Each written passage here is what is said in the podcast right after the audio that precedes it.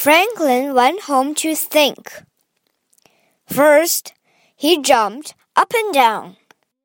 In a minute, he was tired.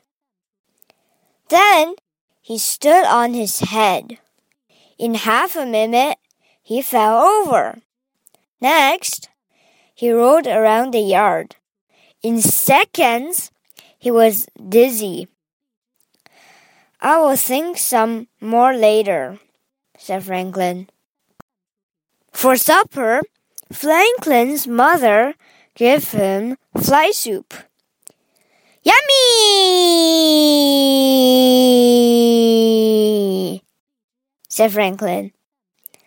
I know. I can eat fly soup for five hours.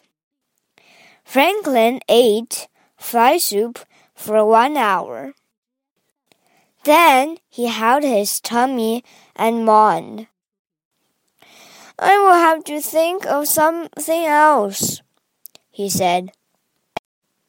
Soon it was time for bed. Think, think, think, said Franklin. Why are you frowning? asked his mother. I'm not frowning, he said. I'm thinking. The next day, and the next day, and the day after that, Franklin did lots of things. He skipped rope, he spun in a circle, he mooed like a cow, and he clucked like a chicken.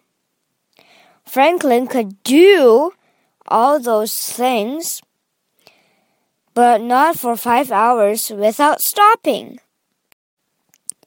On Saturday, Franklin woke up early. Yippee!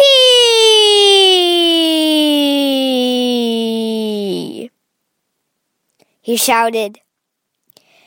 Kiwi's magazine is coming to Woodland today. Then he frowned.